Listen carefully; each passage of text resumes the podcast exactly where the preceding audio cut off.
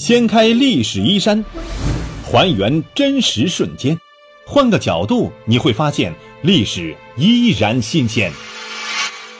历史趣谈，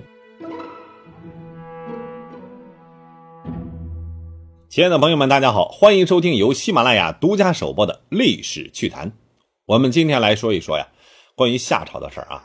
目前夏王朝的存在呢，在学术界已经得到了多数人的认可。但是每当我们谈到这第一个家天下的王朝的时候呢，总能会听到这样的声音。有人说夏王朝其实是不存在的。你要是问出处何在，有何证据，则语焉不详。历史学者赵九九老师对这方面的研究呢是很有深度的。我们就借鉴他的研究资料，今天再来看一看质疑夏朝存在的都有谁。实际上，在古代。并没有人对于夏王朝的存在产生怀疑，直到二十世纪新文化运动的兴起，中国文史界萌生了什么呢？以古思潮，许多大学者们开始质疑这段历史。夏曾佑在一九零三年到一九零五年编写了《中国古代史》，在这本书当中，夏先生认为由开辟到周初为传疑时期，因为这一时期并没有可信的材料来存在呀，有关这一时期的事。都是在后世的经书和诸子的著作当中见到的，并不是当时的材料，往往预言事实不分，读者各信其所习惯而已。胡适的《中国哲学史大纲》写定于一九一八年，出版于一九一九年。他在导言当中说：“以现在中国考古学的程度看来，我们对于东周以前的中国古史，只可存一个怀疑的态度。”胡适认为，这唐虞夏周的事儿啊，今所根据只有一部尚书，但是尚书是不是真的，这很难确定啊，没有信史价值。其后，胡适在研究国故的方法这个文章当中又说了，在东周以前的历史是没有一个字可以信的，以后呢，大部分也是不可靠的。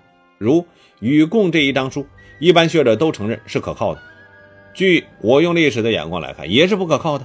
我敢断定它是伪的。四部书里边的经史子三种，大多都是不可靠的。我们总要有疑古的态度才好。这是胡适说的一段话啊。陈梦家在一九三六年发表的《商代的神话和巫术》在这当中呢，提出了夏氏及商氏，认为夏史乃全从商史当中分出的。第一，夏商地理文化相同，只有周起源于西方。第二，在王位继承上，夏商都是兄宗弟及制，周人则是嫡长子继承制。第三，夏的大禹、商的祖先契都都是治水的功臣。第四，先批都是神媒。第五，禹为商人之祖，禹生的契。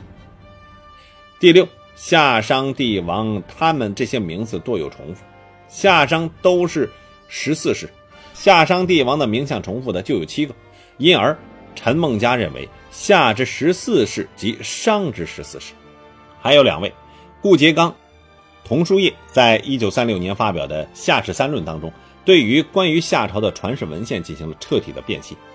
现举几点啊？第一点，夏被提出来是在殷周之际，商人没有说过，周人常言，但史书当中提到的夏桀几乎就是商纣的翻版。第二。最初文献记载当中，大禹是帝神，和夏朝没有任何关系。直到战国时期的墨子才把禹和夏发生了关系。第三，传世文献材料显示，先是大禹与夏发生了联系，之后禹呢有了一个父亲叫什么呢？鲧，然后又有了一个儿子启。启本来是另一个神话传说当中的人物，当禹和夏发生了关系之后啊，他才被追认为是禹的儿子。夏朝有了头尾之后，中间的部分勇于作假的战国秦汉间的历史家就记起完成了他们的工作。战国秦汉间的有关夏的记载一步步完善起来，但是大多数呢是其他历史人物事迹的翻版而已。杨宽的《中国上古史导论》在一九四一年被收录在《古史辨》第七册上编中。杨宽先生说：“，夏代传说之确立，至早在殷周之际。夏史大部为周人依据东西神话转展演述而成者，故周人盛称之，而殷人则不知，亦无怪乎卜辞之不见其踪迹也。他认为啊，夏朝是周人编造的，夏史大部分为周人依据东西神话转述而成，所以殷商人不知道，所以在出土的殷商甲骨文当中，从来就没有关于夏的历史记载。除了国内，我们常说国外一般不认可夏王朝的存在，我们再来研究研究啊，看看究竟是怎么回事。二十世纪后期到今天，国外的一些历史著作或者是教科书，基本认为中国文明是从商王朝开始的。你比如说，西方研究中国历史的权威著作《剑桥中国上古史》，这当中呢就没有夏朝这个章节。严敏在一九九一年发表的《洛杉矶夏文化国际学术研讨会》英文本论文译述当中呢，记录了海外学者对夏王朝研究的一些看法。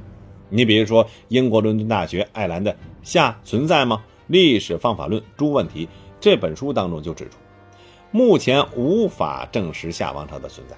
他认为，周代关于夏的一些记载是从商代二元神话衍生出来的。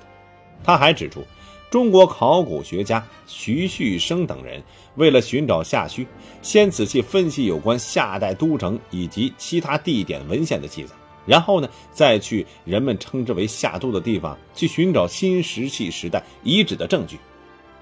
这种方法带有先人为主的弊病。苏联刘克甫。夏民族国家事实还是传说？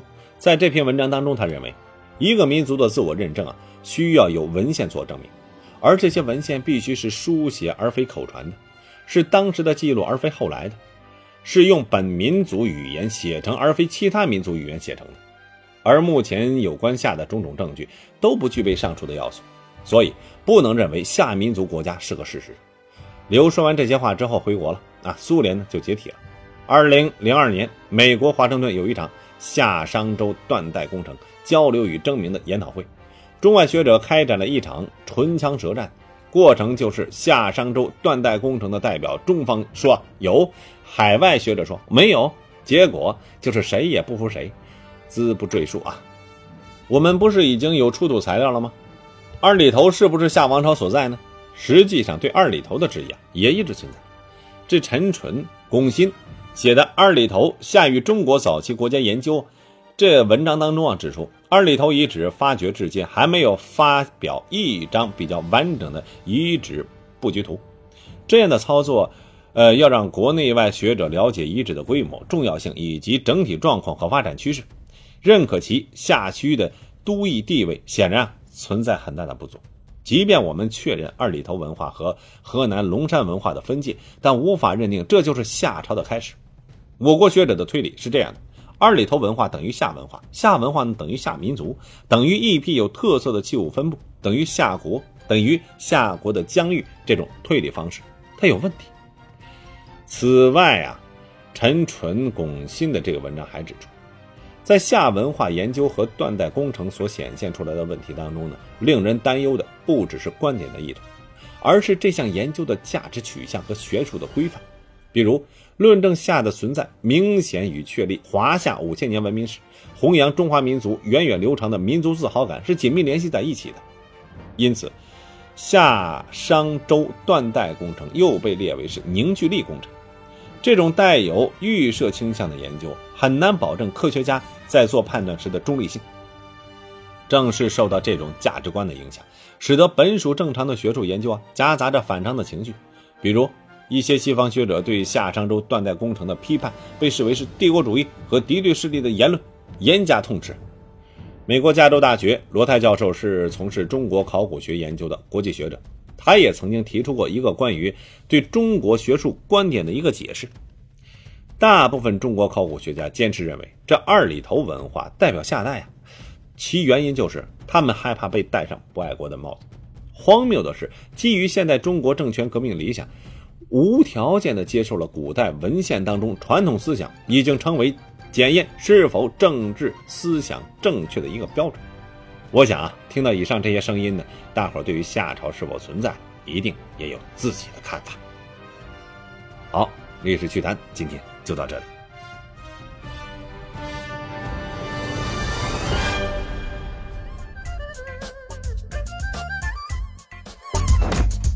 掀开历史衣衫，还原真实瞬间，换个角度你会发现历史依然新鲜。历史趣谈，主播龙墨，编辑老马，后期混音雨林狼。感谢您的关注收听，咱们下期再见。